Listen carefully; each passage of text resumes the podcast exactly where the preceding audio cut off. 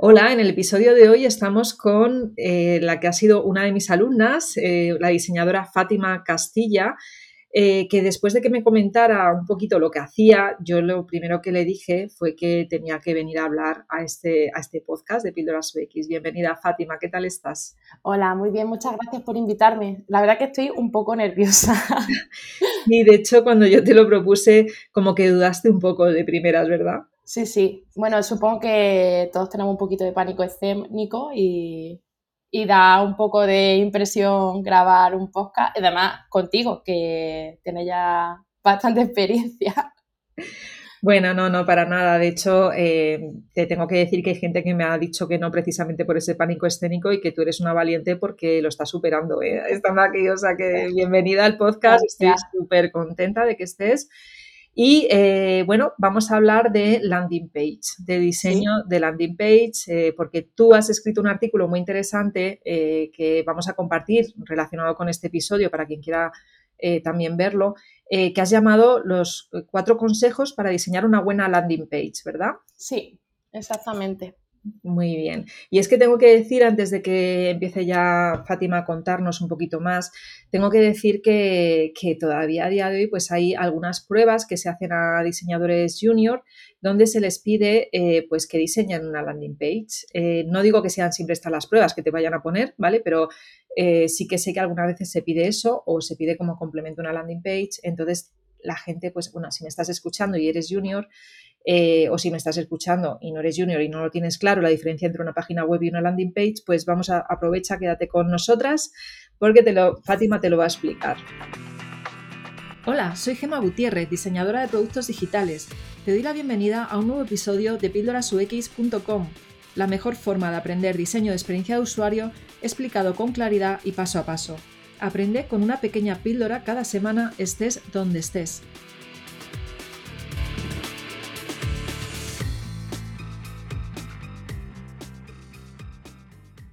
Fátima, cuéntanos qué es una landing page. Bueno, pues a diferencia de las páginas web que estamos acostumbrados a ver cuando navegamos, las, landing pages son páginas de aterrizaje en las que nosotros pretendemos captar leads, que son usuarios.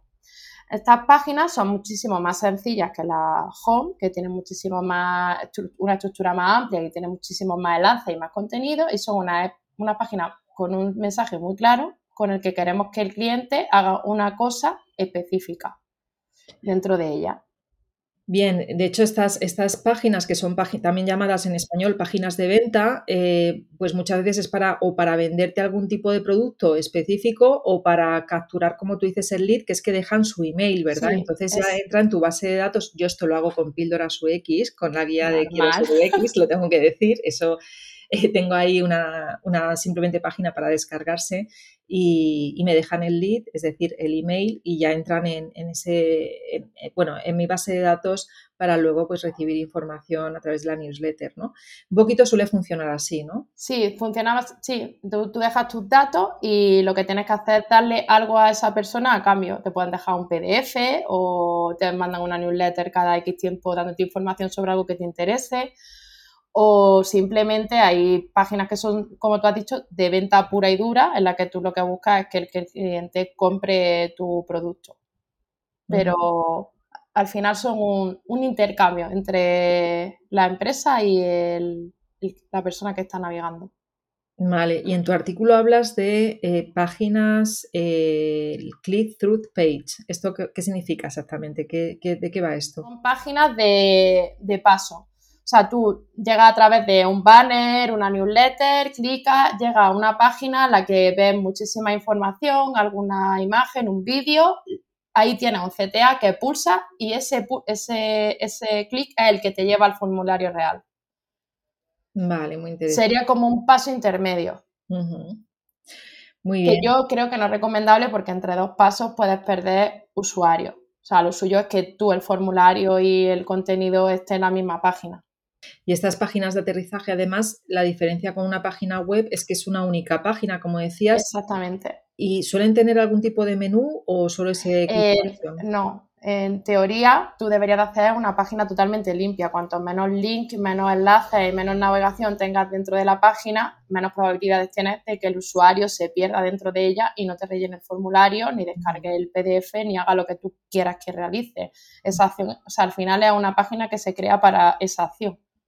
No, lo que tienes que hacer es que el objetivo esté claro para que el usuario haga lo que tú quieras que haga. Si le pones enlace a redes sociales, a un menú de navegación, a algún vídeo que le saque fuera de esa página, ya lo estás perdiendo. ¿Y qué pasos hay que tener en cuenta a la hora de diseñarla? Bueno, lo primero que tienes que tener muy claro es lo que estamos hablando, un objetivo. O sea, ¿qué objetivo quiero? Quiero que el usuario me deje el email y yo por dejarme el email le voy a dar un PDF. O quiero que el usuario me deje el email y el código postal, porque aparte quiero tener un poco algún dato más de él.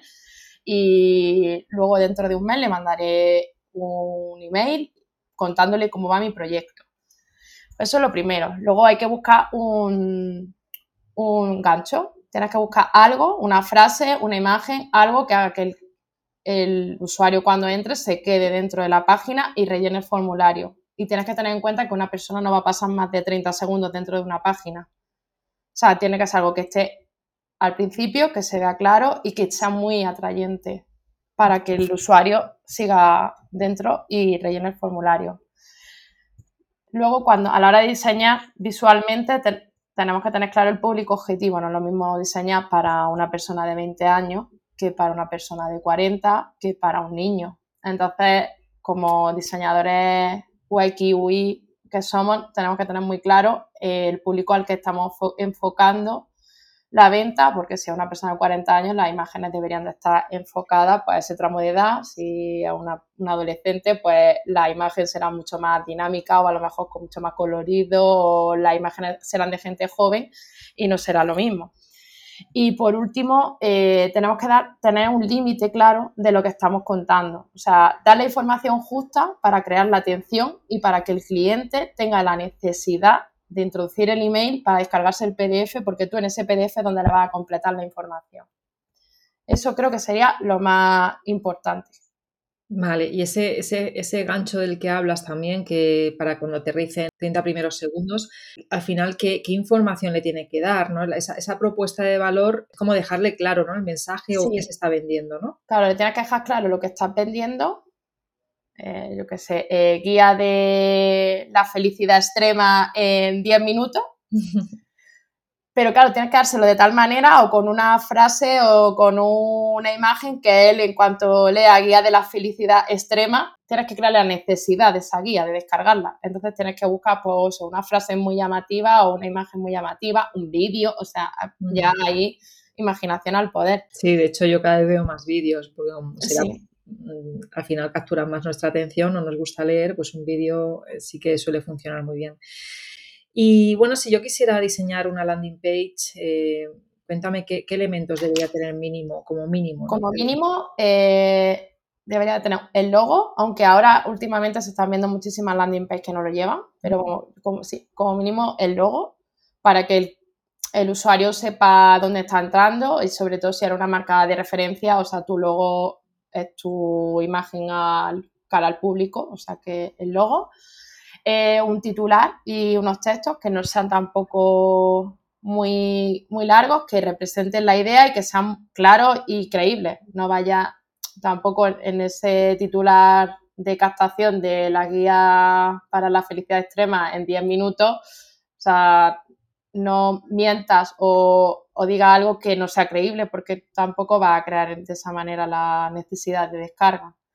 Una imagen atractiva, como ya he dicho, un vídeo o una ilustración, lo que, lo que más nos represente como, como marca. Y por supuesto es un call to action, eh, que eso sí que debería ser algo con un, ese, ese botón sí que tendría que tener un mensaje claro de descarga tu guía o no te lo pierdas, última oportunidad, eh, empieza hoy, un mensaje claro y que te cree la necesidad de darle para seguir, para rellenar el formulario.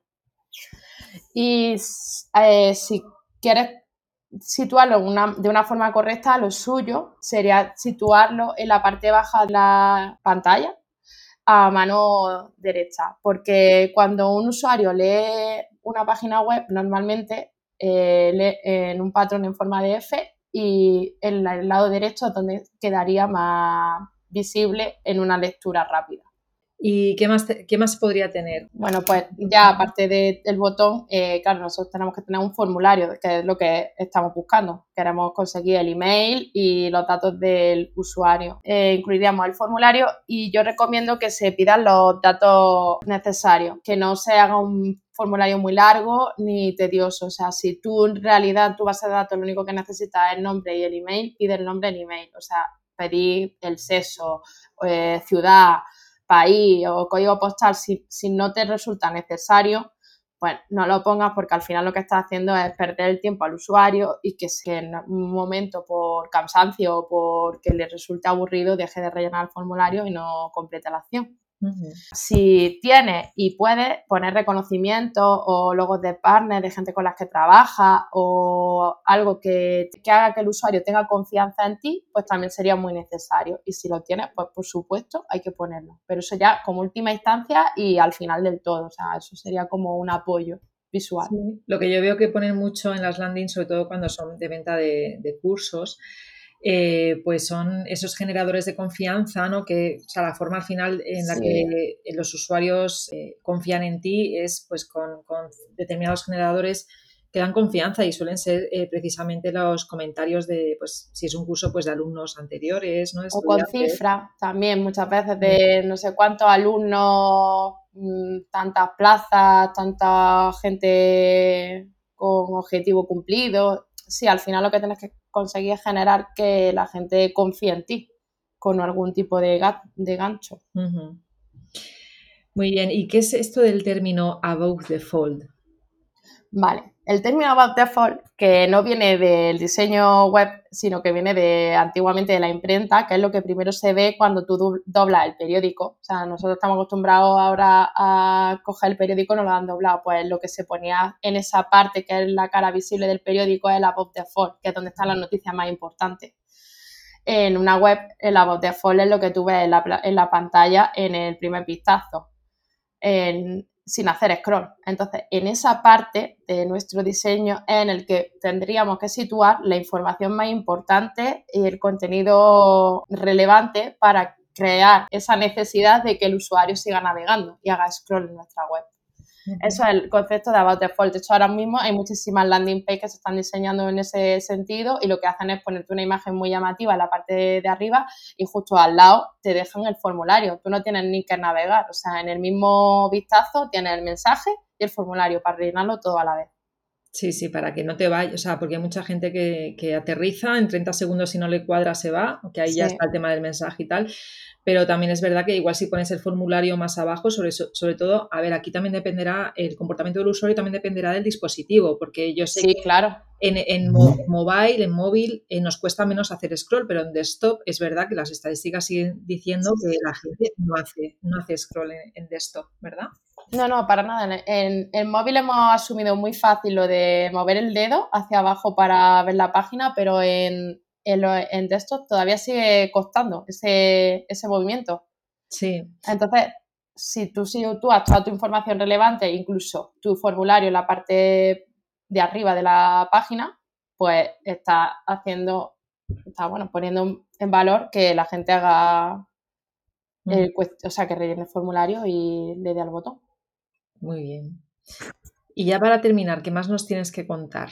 Pues para terminar ya lo único que si se puede y si hay capacidad dentro de donde estéis trabajando o simplemente por si lo hacéis a modo personal o es una prueba para un de un junior para alguna empresa, sea, si, podéis hacer varias propuestas y porque hay que testar cómo funciona, cómo usan las páginas los usuarios y yo acabo de decir, acabo de hacer aquí una, retórica que el usuario no hace scroll y que la gente hay que dejárselo todo en la primer vistazo, pero pues es que sea totalmente lo contrario. Entonces lo suyo es que haga un par de diseños o tres uno de About the Fall, una landing page larga con varios CTA a lo largo del scroll y otra intermedia y haga una prueba y haga un test y veas qué página es la que mejor te funciona. Y si en una página tienes varios mensajes con CTA, mires qué CTA y qué mensaje es el que más han clicado. Y también compares, porque al final todo, todo, todo, todo se trata de comparar el comportamiento para llegar a la solución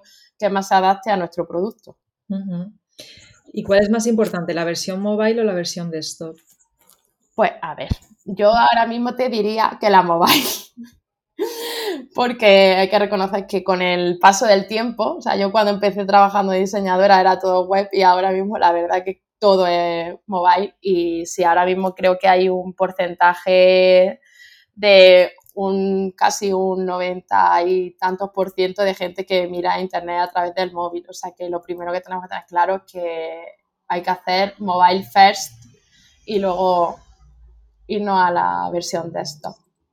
Sí, porque a ver, estamos hablando de eh, páginas de venta, no estamos hablando de zonas privadas ni de otro tipo de productos digitales, ¿no? ni de aplicaciones móviles. Estamos hablando de páginas de venta que suelen ser páginas eh, pues responsive, hechas en HTML responsive y, que te las encuentras navegando por internet. ¿Y cómo navegamos la gran mayoría de los usuarios y usuarias? Pues a través de nuestros móviles. Eso es totalmente cierto. Sí, sí. Muy bien, pues eh, me ha parecido súper interesante. Esto me recuerda, yo ya que hago aquí un pequeño inciso, eh, ahora que hablas de esto de testar y, luego recoger esos datos del testing para ver eh, pues cómo mejorar esas landing, yo hace unos años estuve, estuve diseñando para una empresa muy conocida, que no voy a decir el nombre, estuve haciendo pues precisamente distintos, distintas landing pages, ¿no? Y trabajando muy de la mano del equipo que lo que hacía era eh, pues una continua medición, ¿vale? Eh, capturaban tráfico, lo llevaban a estas landings de diferentes formas, pagado, ¿no? Tal. Y lo que hacían era ver cómo se comportaba, ¿no? Y entonces tenían unas estadísticas buenísimas que me pudieron pasar, reportes del comportamiento de, pues eso, los usuarios que lo utilizaban. Y eh, me dijeron varias cosas de consejos que voy a dejar aquí, que precisamente por eso no voy a decir el nombre de la compañía, eh, me dijeron que, por ejemplo, habían encontrado que las fotografías de personas funcionaban mejor que si eran de objetos, ¿vale? Eh, si además esa persona estaba mirando al CTA, también convertía un poquito más. Y luego también me dijeron que cuando había un CTA, solamente un CTA, imagínate, un CTA de comprar, no funcionaba, no funcionaba muy bien, porque claro, no le puedes pedir a alguien que se case contigo el primer día, ¿no? Entonces, em, lo que tenías que poner era dos CTAs o el CTA que, eh, dependiendo evidentemente de cuál sea el objetivo, en este caso era de, comprar, ¿vale? Pues ponían un CTA de más información y otro de, comprar. Entonces ahí ya se habían dado cuenta que de primeras no compraban, le daban a más información y ya intentaban generar esa compra, ¿no? De hecho, muchas veces, pues para generar una compra necesitan incluso visitar varias veces ese, ese, ese, sitio, esa landing o, el sitio web, ¿no? Así que supongo que la captura del lead es más sencilla, más fácil que te dejen su email simplemente para mm, y les regalas algo. Eso es mucho más fácil de conseguir, ¿no? Muy bien, bueno, pues, pues nada, quien te quiera, por cierto, encontrar, aparte de, buscarte en mi artículo, os diré que Fátima pues tiene, hay un, un perfil en Medium que se llama Fátima Castilla, ¿verdad? Y yo espero que escribas más. Sí, sí, eso espero. espero que sea el primero, pero no el último. Sí, sí, porque a mí este, este tema además me parece que hay mucha gente que no, todavía no, a ver, gente que está empezando, evidentemente, ¿no? Pero que todavía no controla muy bien las diferencias entre, entre una web, una landing o incluso que no saben ni que existe una landing. Yo muchas veces cuando, cuando doy el máster este de, diseño UX, eh, pues ahí mis, mis estudiantes no han escuchado nunca hablar de, de esto, de, de, lo que es una landing page. ¿no? Entonces está bien que los que nos estén escuchando, a ver si hay alguien por ahí que no, no ha escuchado nunca el término. Es muy de marketing, tú trabajas de hecho en una empresa de marketing, pero como UX, UI, y, y, yo creo que tenemos que conocer mm, toda esta terminología, o sea, tenemos que, que, saber manejarnos con la gente de marketing porque en un momento dado nos puede tocar o trabajar dentro de un departamento de marketing o si estás en una startup, pues tener reuniones con marketing, ¿no? Sí, no, acá al final tienes que aprender a reunirte con tanto con IT que son los que te van a preparar el producto, como con negocio, que son los que tienen el valor del producto, como marketing. Entonces, al final tienes que juntar todo, todo lo que te dicen los distintos departamentos para poder ser un, hacer tu diseño. y eso también es lo bonito de, nuestro trabajo, que estamos en contacto con muchísima gente de distintos ambientes y al final vamos aprendiendo muchísimo. Sí, sí, totalmente cierto. Bueno, pues muy bien, pues muchísimas gracias, Fátima. gracias a ti por invitarme. Ha sido un placer, la verdad. Y bueno, pues nada, quien quiera saber más, pues podéis contactarla por LinkedIn, que estará encantada. Yo aquí ya lanzándote a, que te escriban. Alguna vez ha pasado, ¿eh? No, sí, sí, si me quieren escribir, yo encantada. vale, y, bueno, pues nada, ya, ya seguiremos en contacto, ya sea pues a través de las redes sociales o, a través de, de, nuestra comunidad de Píldoras UX. Así que nada, mil gracias por tu tiempo. Creo que ha quedado bastante interesante el episodio y, pasa un feliz verano, que estamos en el mes de junio aquí ya pasando calor en Madrid. Pues sí, igualmente a todos, que paséis buen verano y, y que vaya todo bien. Vale, venga, pues hasta luego. Hasta luego. Pues,